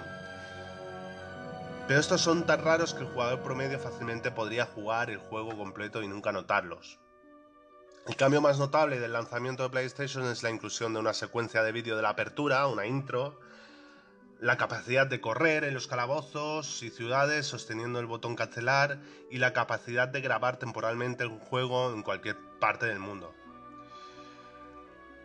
La localización norteamericana y europea de Final Fantasy IV para PlayStation ofreció una traducción enteramente reescrita que corrigió la mayoría de las discrepancias entre el juego original y Final Fantasy, la conocido Final Fantasy 2 de Super NES. Sin embargo, ciertas secciones, tales como algunas bromas inventadas en esta versión, fueron mantenidas sin tantas, ya que muchas de ellas alcanzaron un estatus de culto. También tenemos una versión para Game Boy Advance, eh, lanzada el 12 de diciembre de 2005 en Norteamérica, mientras que la versión japonesa fue lanzada el 15 de diciembre del mismo año. La versión japonesa también vino con una carátula temática adicional para Game Boy Micro que mostraba dibujos de Cecil y Cain, del artista Yoshitaba Amano. El juego se basa en gran parte en la versión World One Color con algunos cambios desde la versión original de Super NES. Tenemos también una versión de Nintendo DS editado por Square Enix y Matrix Software, con cinco idiomas en la entrega europea y traducciones al francés y al español. En la entrega norteamericana, la historia es la misma que la de Super NES. Se aprecia una mejoría considerable en la calidad de animación, siendo el juego enteramente tridimensional, y es notorio por su dificultad aumentada. Es de notar también el nuevo sistema de habilidades en que los personajes pueden encontrarlas a lo largo del juego y asignarlas permanentemente a cualquier miembro del grupo. Algunas habilidades son transferidas para los personajes temporales, por lo que si un personaje abandona el grupo puede dejar hasta un máximo de 3 habilidades dependiendo del número que se sea asignado. Tenemos también una versión para PSP, que salió en marzo del 2011, mm, sin diferencias notables con la versión de Super NES, además del juego original, se incluye la, la secuela Final Fantasy IV de After Years y una parte que une a ambos juegos llamada Final Fantasy IV Interlude. Tenemos también una versión para iOS, para dispositivos no móviles, que salió también el 20 de diciembre eh, del 2012. Se publicó la versión de Final Fantasy IV para los dispositivos con el sistema operativo de móvil de Apple. Esta versión está basada en la creada años atrás para Nintendo S, pero con mejoras en la jugabilidad y los gráficos añadiendo además nuevos objetivos a través del Game Center denominados logros que marcan los objetivos que se deben lograr para conseguirlos. Em, como hemos dicho, los dos juegos anteriores no fueron lanzados en el mercado norteamericano y este título fue conocido como Final Fantasy II con el propósito de mantener continuidad. El relanzamiento de la versión para PlayStation, que fue derivado de la versión original, fue retraducido y puesto a la venta en Norteamérica como parte de la compilación Final Fantasy Chronicles, bajo el título Final Fantasy IV, donde fue vendido junto con el juego Chrono Tiger. El juego no recibió un lanzamiento oficial en Europa hasta el lanzamiento de la versión PAL de Final Fantasy Anthology ya en el 2002, donde fue vendido junto con el juego de Final Fantasy V. A finales del 2005 el juego recibió otra translación a la plataforma Game Boy Advance en Norteamérica y Japón bajo el título Final Fantasy IV Advance, que, en sí mismo fue una traslación de la versión de Wonders One World con algunas características adicionales agregadas, mm, la versión del 2011 fue lanzada una nueva versión, una nueva revisión de Final Fantasy IV para PSP, llamada Final Fantasy IV de Complete Collection, celebrando así el vigésimo año del lanzamiento del juego a Super Nintendo. Esta versión incluye también The After Years y con nuevos vídeos hechos por ordenador.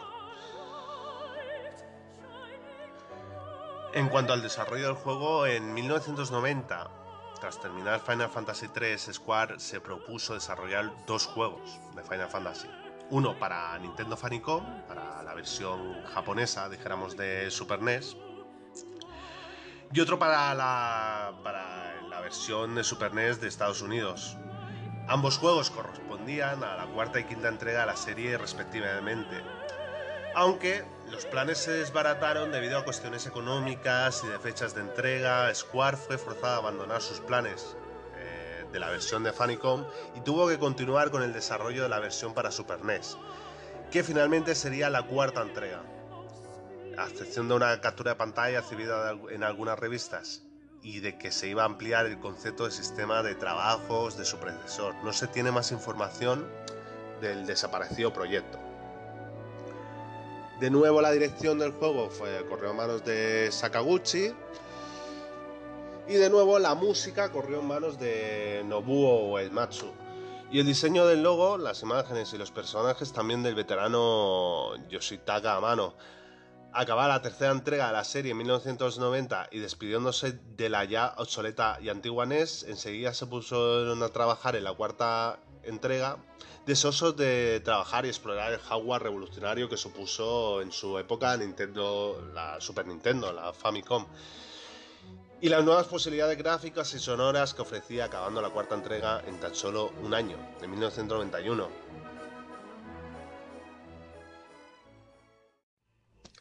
Y ahora, si os parece, vamos a hacer una pequeñita pausa para leer un par de comentarios que han dejado nuestros amigos de Frikis de Mallorca en, su grupo de Facebook.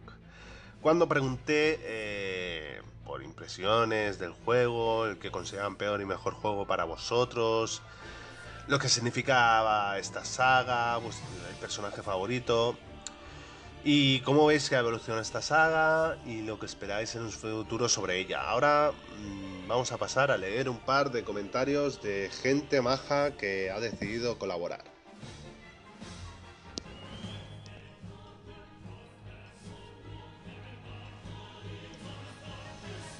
Javi García, por ejemplo, eh, administrador de, Frikis de Mallorca, eh, un tío muy majo, un tío muy majo que nos deja eh, mostrarnos por ahí.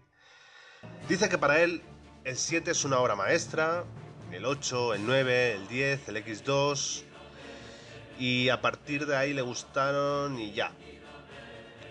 Pau Boades, por ejemplo, dice que en su día, le en su día me encantó el Final Fantasy VII, aunque a mí aunque a mi parecer no ha envejecido bien. Actualmente elegiría el 10 o la fluidez de los combates del 13, aunque sí, el 7 siempre tendrá un lugar especial. Los personajes me encantaron los del 9, tenían un toque entre tierno y triste que te hacían cogerles cariños, y la saga en sí la, de las, da la sensación de que Square se lo tiene un poco subido y a pesar de los recursos que invierte en cada título ya no les pone cariño el cariño que, le, que tenían antes.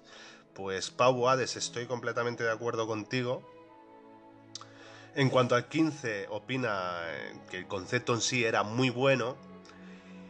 Y el juego me gustó, pero para ser un Final Fantasy le faltaba algo.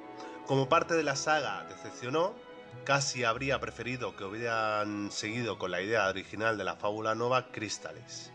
Más adelante hablaremos de la fábula Nova Crystallis, cuando llegue el momento, pero, pero sí, muy bien aporte de, muy buen aporte de Paul Boades. Muchas gracias, Pau, por contestar. Rosa García, aquí tenemos a Rosa García, que dice, para mí los mejores son el Final Fantasy VII, Final Fantasy VIII, Final Fantasy IX y Final Fantasy X. Es que no puedo elegir, jajajaja. Ja. Pero bueno, es que más, el que más he rejugado sin duda son el 7 y el 10. Luego el peor para mí estaría entre el 13 y el 15. El, 13. El 15 me sorprendió al final, me gustó bastante, aunque podría haber llegado a ser mucho más. Concuerdo completamente contigo, Rosa, la verdad que sí. Si no fuese por los putos DLCs, putos DLCs. Y todo el rollo de cambio de equipos, dirección, etcétera, que tuvo.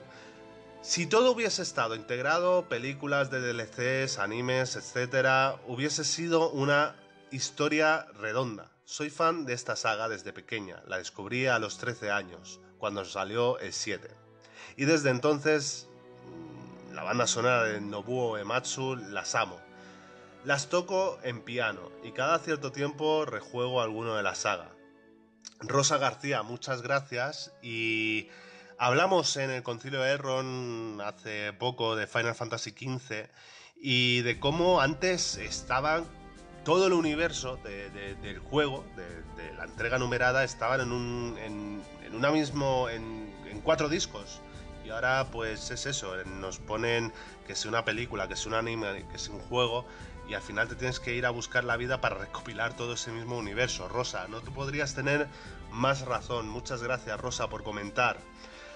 Isra Castello comparto la, dice, comparto la, idea con Pau Boades. En que el 7 me encantó con su jugabilidad, el 8 la sencillez y los minijuegos me encantaron. El 8 es que el juego de cartas del 8 es muy, muy, muy, muy adictivo. El 9, mm, toque más infantil, con los personajes más tipo cómic, y el 10 con el tablero de desarrollo. Hasta aquí, bajo mi opinión, los mejores. Creo que empezó a decaer con el X2 y con el 15 aún no he sido capaz de terminármelo. Eh, mi jugador favorito es Squall. Squall, que es el, personaje, el protagonista de Final Fantasy VIII. La verdad que muchas gracias, Sierra Castillo, también por, por comentar. Eh, muchas gracias por todo. Ya sabéis que podéis comentar para las próximas entregas lo que, lo que os parece. Y Frikis de Mallorca también, muchas gracias a vosotros que sois muy majos, soy gente muy maja, soy gente muy enrollada y desde aquí, desde el concilio también, eh, recomendar esta página Friki, que, que, es una de las mejores, muy buen rollo, cero mal rollo y, y de verdad. Eh, frikis, aquí os encontraréis como vuestra casa, en la, en la página de Facebook Frikis de Mallorca. Muchas gracias. Y ahora sí, ahora sí continuamos con Final Fantasy V. Final Fantasy V que salió en 1992 eh, eh, y donde tendríamos eh, sería el último juego en el que en el que el creador Sakaguchi participaría como director, donde tomaría el rol de director. Eh, fue lanzado en América y Europa mucho más tarde que en tierra nipona. Su mayor acierto fue expandir, mejorar y consolidar definitivamente el sistema de trabajos de la primera y tercera entrega de la serie. Parece ser, en cuanto al sistema de, trabajo, si os fijáis, parece ser que se va alternando. En una entrega sale, en la otra no, en una sí, en otra no, en una sí, en otra no. Por lo menos en estas primeras entregas. En esta ocasión, en el juego encontramos eh, el ciclo entero de la vida en el mundo es, limitado por los cuatro cristales. Cada uno abastece de su propia fuente de energía, de, de su propia fuente de energía a la humanidad. El viento que sopla a través de, tier de, de, tierras para regar fluyendo a través de los mares, dando vida, dando al fuego caliente de la misma tierra. La fuerza de estos hermosos cristales emite no solo esta energía, sino encarcela una fuerza mucho más devastadora, lejos del mundo.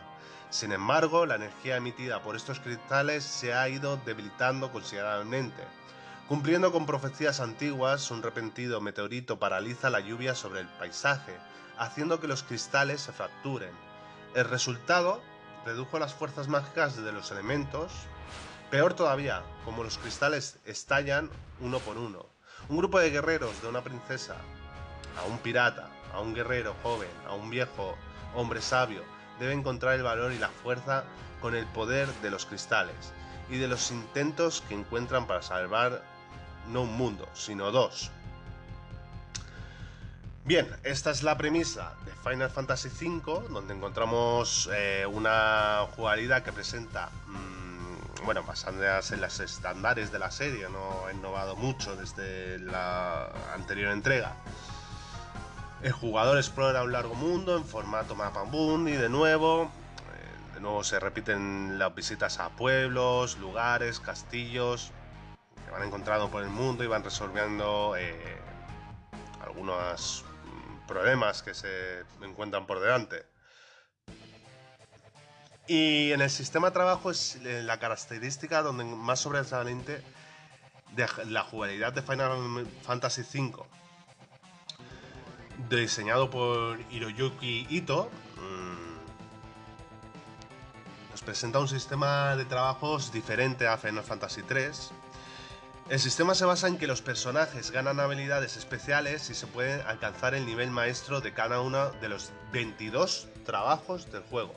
26 en Game Boy Advance encontraremos y 32 trabajos en recientes entregas. Cada personaje empieza de defecto con el trabajo aprendiz y conforme llegan a cada cristal adquieren nuevos trabajos que están relacionados con el elemento del cristal. Aparte de la experiencia básica para subir de nivel y atributos, están, los puntos de habilidad, que se añaden para poder avanzar en el nivel de los trabajos de los personajes, ganándose conjuntamente con los puntos de experiencia de cada pantalla, de cada batalla. Los niveles de trabajo, como hemos visto, se ganan luchando para conseguir nuevas habilidades exclusivas de cada trabajo y combinarlas con otras habilidades exclusivas de otros trabajos en el nuevo método de multiclase. Como ejemplo, podemos hacer que con el nivel requerido del trabajo para ganar la habilidad saltar del trabajo dragotino, podemos combinar estas habilidades gracias al método de multiclase con otro trabajo. Como ejemplo, el de mago blanco y hacer que aparte de curar salte como un dragontino, como hemos dicho. O crear un bardo que usa espada. Otra cosa a considerar es que todas las habilidades de reacción y algunas de soporte previamente adquiridas mediante profesiones serán aplicables en modo aprendiz. Es decir, si tenemos concluido mm, ninja, ladrón y monje, nuestro aprendiz tendrá habilidades tales como correr, dos armas para llevar un arma en cada mano, contraataque, eh, todas ellas simultáneamente, además de heredar la velocidad y la fuerza de estas profesiones sin, sin mermar a las demás. Esto nos aplica a habilidades de acción y algunas de soporte, es decir, aunque tengas todas las profesiones, no puedes asignar a un héroe los comandos magia blanca, magia negra, magia tiempo, magia azul, disparo rápido, etc. O habilidades como locura, simultáneamente. Solo dos de ellos, tres si tienen la profesión mímica. Final Fantasy V es el segundo juego de la saga que utiliza el sistema Active Time Battle este sistema fue implantado por primera vez en Final Fantasy IV, como recordemos. Otros aspectos son los nuevos trabajos introducidos, Mago Azul, Mago del Tiempo y Mímico, con nuevos elementos añadidos en combate, como la magia azul. Para dificultar las cosas, Final Fantasy V es el primer juego que contiene eventos de tiempo, como la huida del Castillo del Fuego, donde el jugador tiene que acabar tal evento antes de que el castillo explote, la batalla contra Odín o el tiempo de oxígeno de la torre hundida en Walse. En adición se añaden dos superjefes, Omega y Siriyu, como reto voluntario para los jugadores más experimentados. Estas batallas generalmente contra enemigos llamados armas debutan en esta entrega y todas las entregas recogen el testigo. Es decir, los enemigos opcionales, que suelen ser más difíciles que, el enemigo principal del juego, em, suelen ser más jodidos. Y quien haya jugado algún Final Fantasy, se haya enfrentado a alguno de estos enemigos, las habrá pasado canutas. Son combates que suelen ser largos. Y no hay mucha experiencia de salir triunfantes. En cuanto a los personajes que podemos encontrar, esta entrega nos ofrece menos personajes que la anterior entrega en, el elenco principal. Tenemos a Brad Clauser, un joven de 20 años, natural de Leeds. Debido a que su madre murió por una enfermedad y su padre murió unos años más tarde, se dedica a explotar el mundo junto a su chocobo, Boko y de. Conoce a Lena al comienzo del juego, es la primera persona que conoce eh, que conoce, la muerte de su madre se puede observar en un flashback en Leeds. Un flashback en Leeds. Lena Charlotte Ticon, Lena es una chica de unos 18 años aproximadamente, es la princesa del reino Ticon, es el primer mundo, en el primer mundo, es secuestrada al comienzo del juego por duendes, pero su suerte pero por su suerte Bars la salva. Físicamente tiene el pelo rosado y de carácter es testaruda, pero también es una chica adorable que quiere recuperar a su padre, el rey Ticon. Tenemos a Faris Serwitz. Faris es la capitana de un grupo de piratas, tiene 20 años, al principio se muestra como un varón, pero más adelante se descubre que es mujer. Luego Lena descubre que tiene un pendiente idéntico al suyo y sospecha que puede ser su hermana perdida, Sanrisa. Más tarde se confirma que efectivamente es su hermana, por lo que se le organiza una fiesta en Ticon. Faris es una degeneración de su nombre en consecuencia de los piratas. En realidad su nombre es Sanrisa. Y eh, tenemos también a Galuf Dension, es un viejo sabio de 60 años que por alguna razón sigue luchando contra el mal con Barth, Lana y Faris, pertenece al reino de Val, localizado en el segundo mundo. Galuf será el que dará buenos consejos durante el juego, pero desgraciadamente eh, habrá un evento que, bueno, que prefiero no hacer spoiler, ¿vale? Si lo queréis jugar. Clear Mayer Vandension. Krill es una niña de 14 años, princesa de Val y nieta de Galuf, de carácter agradable, valiente y cariñosa. Posee la extraña cualidad de poder de hablar con los animales. Em, y se unirá más tarde, un poquito más tarde, al grupo con nosotros. De nuevo, bueno, vemos que volvemos a, las historias principales donde teníamos, a las primeras historias donde teníamos cuatro o cinco héroes, ¿vale? Em, tenemos también a, a los antagonistas que mm, preferiría no hablar de los antagonistas porque por temas de causa de, giros de tramas más vale que lo descubráis vosotros sí que nombraré a Gilgamesh que Gilgamesh es un enemigo recurrente también este nombre en la, en la, en la saga basada en, en, un, en, un, mito sumerio, si queréis más datos. Eh, y bueno, y el desarrollo, pues, eh, como hemos dicho, Sakaguchi se encargó de la dirección, siendo este su último trabajo. Y se pasaría en futuras entregas en Final Fantasy VI como productor. Los personajes, el logo principal y las imágenes fueron diseñadas por el diseñador uh, Yoshitaka Amano, el mismo de las anteriores entregas, y el bestiario fue diseñado por un debutante, Tetsuya Nomura, tal vez os suena, Tetsuya Nomura, que después tendría un papel mucho más revelante en Final Fantasy VI y futuras entregas de la saga. Tenemos como director de arte a Hideo Minama, fue el director de arte en esta entrega y nuevamente la música estuvo a cargo de Uematsu. Y como mundos, pues encontramos el mundo donde vive Barth, Lana y Faris, y donde está encerrado el enemigo del juego, y en este mundo pasa la primera parte del juego hasta que los héroes viajan al mundo de Galuf y compañía para detener, para detener al enemigo. Tenemos al el Templo del Viento, es el templo donde está resguardado el cristal del viento.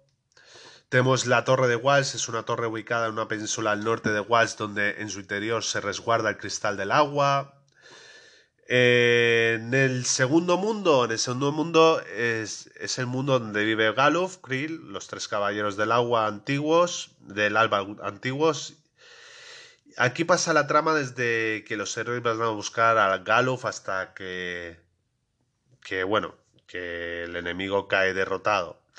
Y el tercer mundo, en el que se puede contar la grieta de la dimensión como una especie de alargamiento, es el mundo de Barth y el mundo de Galuf, unidos en uno, donde pasa la parte final del juego. Es decir, eh, es un mundo, dijéramos, como interdimensional, un mundo creado por la unión de, otros, de los otros dos mundos. Eh, en versiones tenemos la versión de Super Famicom y la versión de Super Nintendo. Y el juego sería reeditado en 1999 para PlayStation siendo un port, y la segunda versión se lanza en Japón para, ya decimos, para el 15 de mayo del 2002 eh, se, se, lanzó otra versión. Eh, debido a la capacidad del formato CD, pues se aprovechó para lanzar vídeos introductorios al estilo de Final Fantasy VII, Final Fantasy VIII, que tanto en esa época tanto nos flipaba, la verdad. Eh, Game Boy Advance tuvimos también una versión en el año 2006 que salió el 6 de octubre en Japón y el 17 de noviembre en América. Y en 2007 salió en Europa.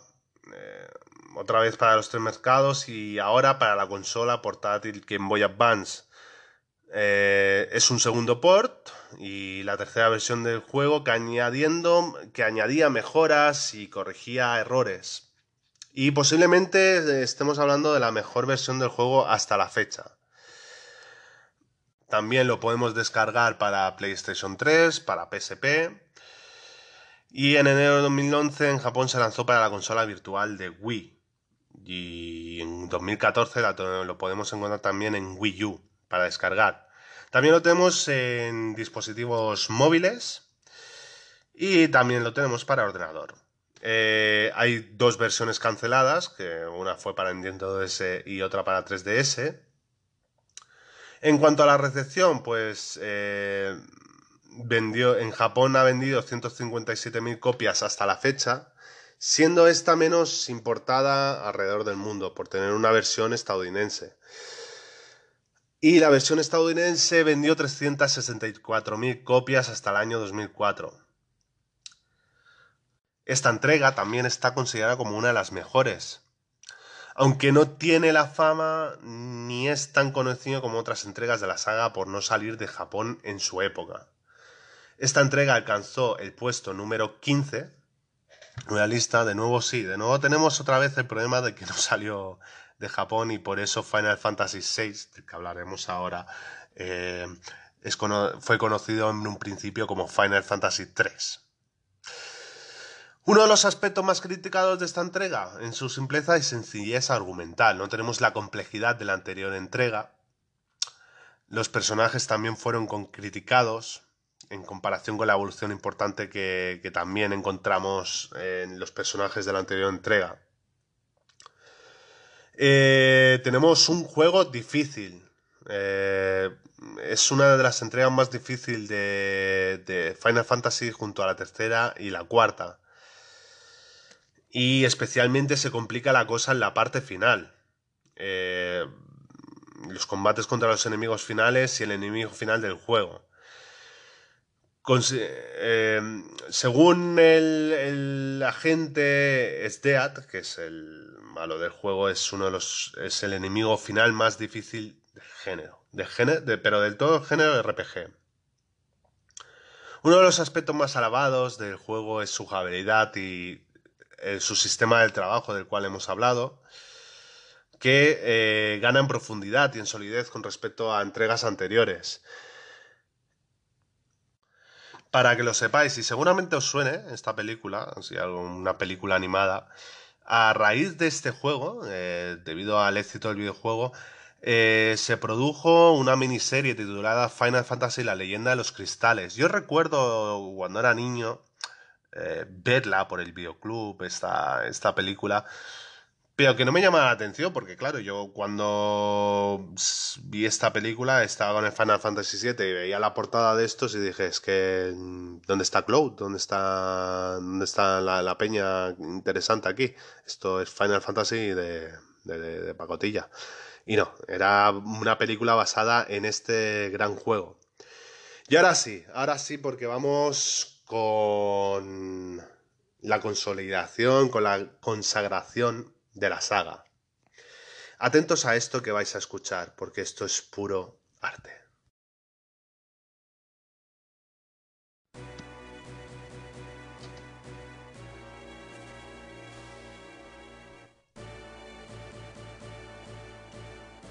Esto que estáis escuchando ahora mismo es una ópera hecha en 16 bits. Una de las mm, canciones representativas de este juego, una de las más queridas, una e, obra hecha en 16 bits. Sin duda se supo exprimir bien el sonido de la Super Nintendo.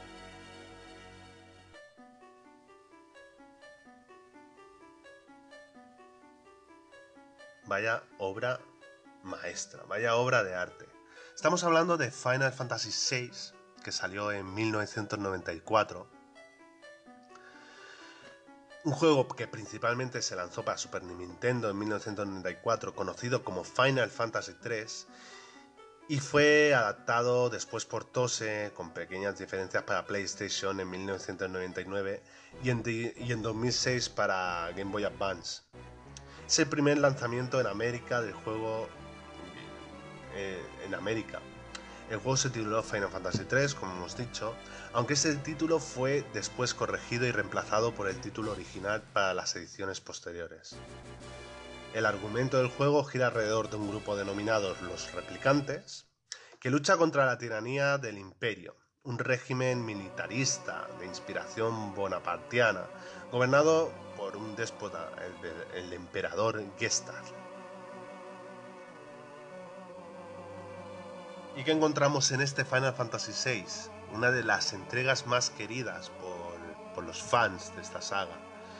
En esta Final Fantasy VI se inicia con la guerra de los Magi, en los que se enfrentaron los humanos y Espers, criaturas que poseían poderes mágicos. Los Espers son lo que conocemos como invocaciones, que tuvieron su primera aparición en Final Fantasy III.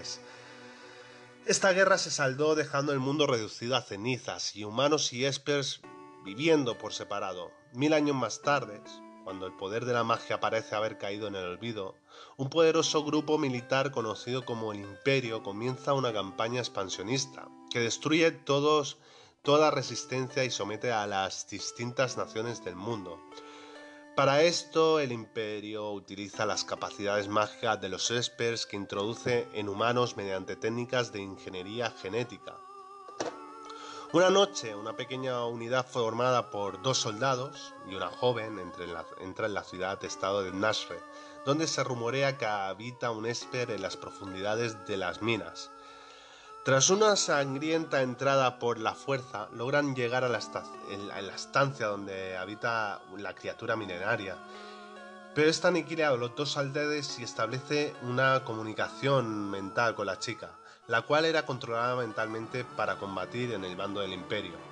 Terra, es como se llama esta chica, eh, entrará en, en contacto con Loke, un ladrón de, que forma parte de una organización de resistencia clandestina frente al imperio, los replicantes, la vida de Terra y con ella el mundo entero cambiarán para siempre a raíz de este suceso. Como hemos dicho, es una de las entregas más innovadoras, es la entrega que consagra la saga y donde dejamos atrás eh, una ambientación más medievalista para enfocarnos en una ambientación que mezcla elementos contemporáneos con elementos modernos, con elementos como industriales, dijéramos. Eh, se, mete una. se ambienta una tecnología postindustrial que se mezcla, pues sí, con los elementos más modernistas, tal vez medievales, no tanto.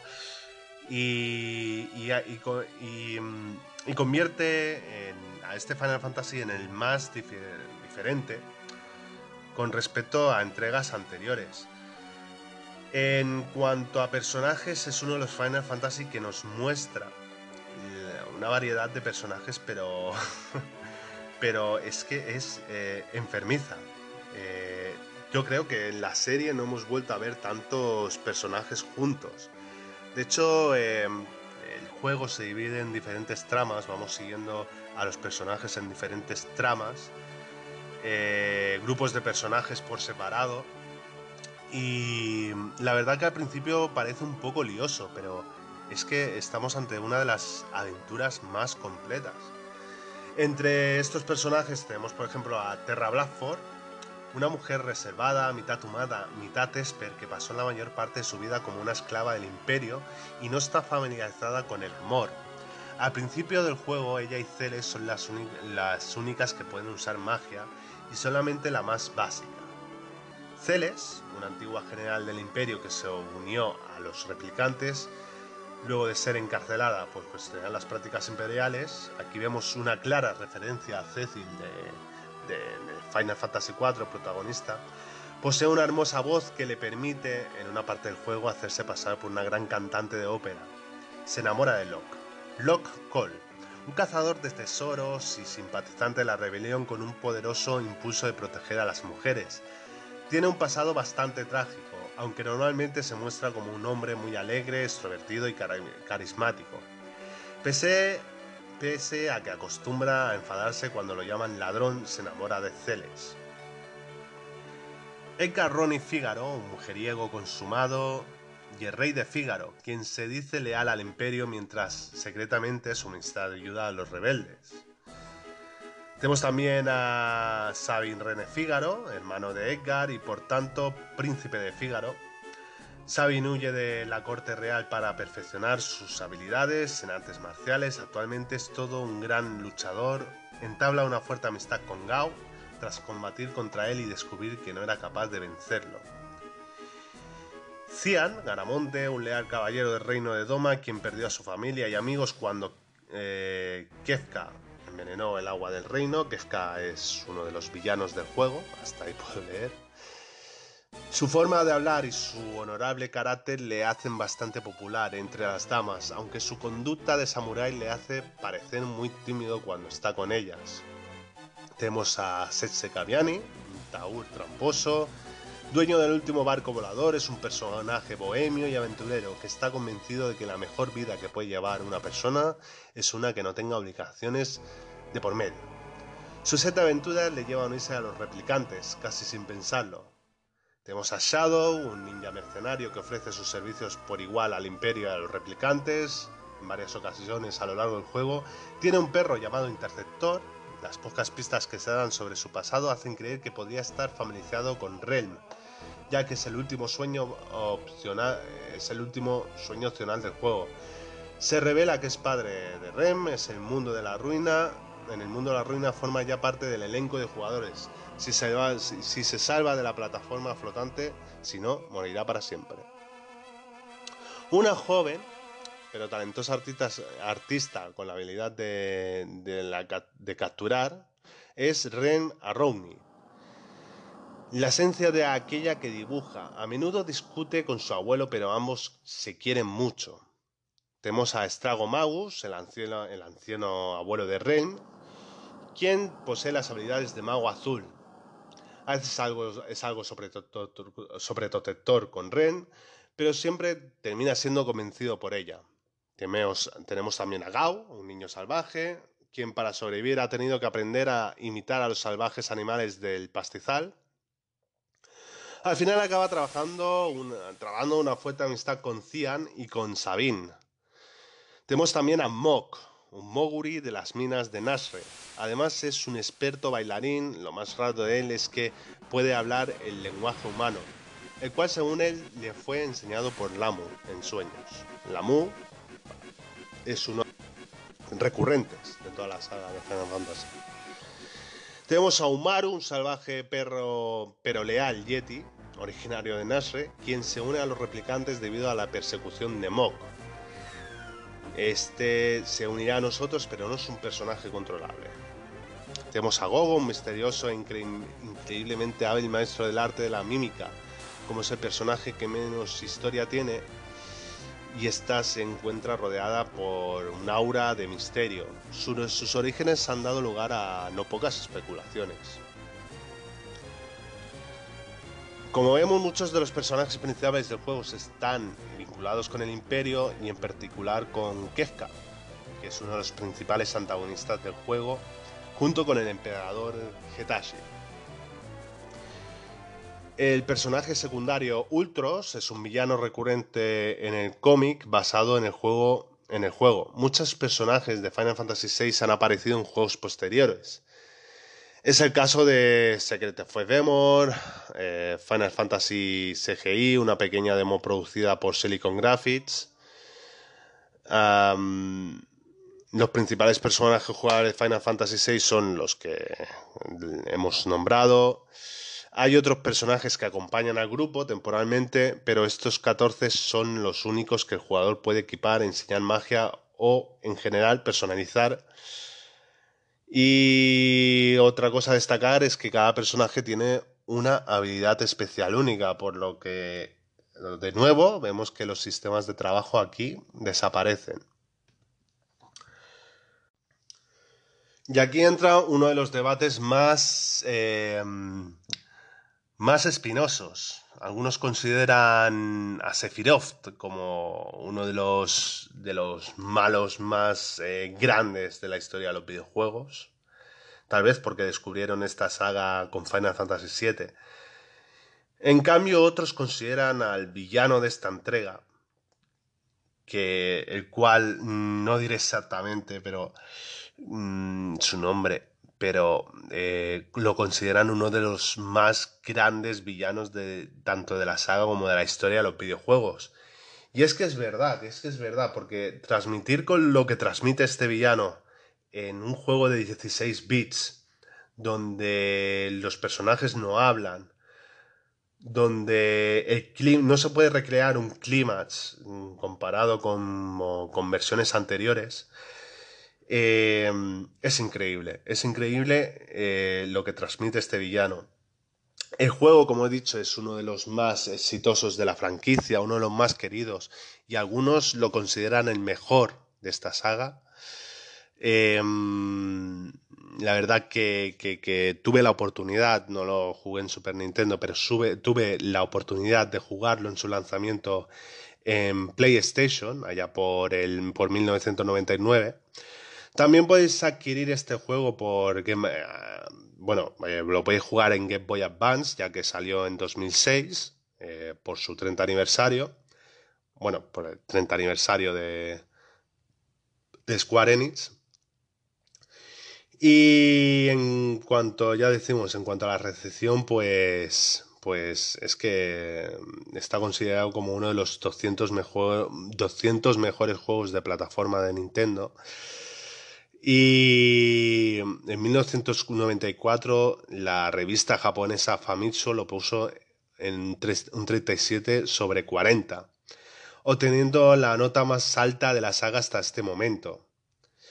La web ING puso a Final Fantasy VI en el puesto número 56 de su lista de los 100 mejores juegos, siendo, siendo el segundo mejor Final Fantasy en, la lista después de Final Fantasy IV. Eh, esto es todo lo que se puede decir de este juego. O sea, eh, es un juego para descubrir, es un juego para no hablar de, su argumento, simplemente disfrutarlo. Encontramos de nuevo eh, combate por turnos, el combate, la visita en la aldea, descubrir la aventura a través del viaje, descubrir el argumento a través del viaje. Y no queda más que decir de este juego.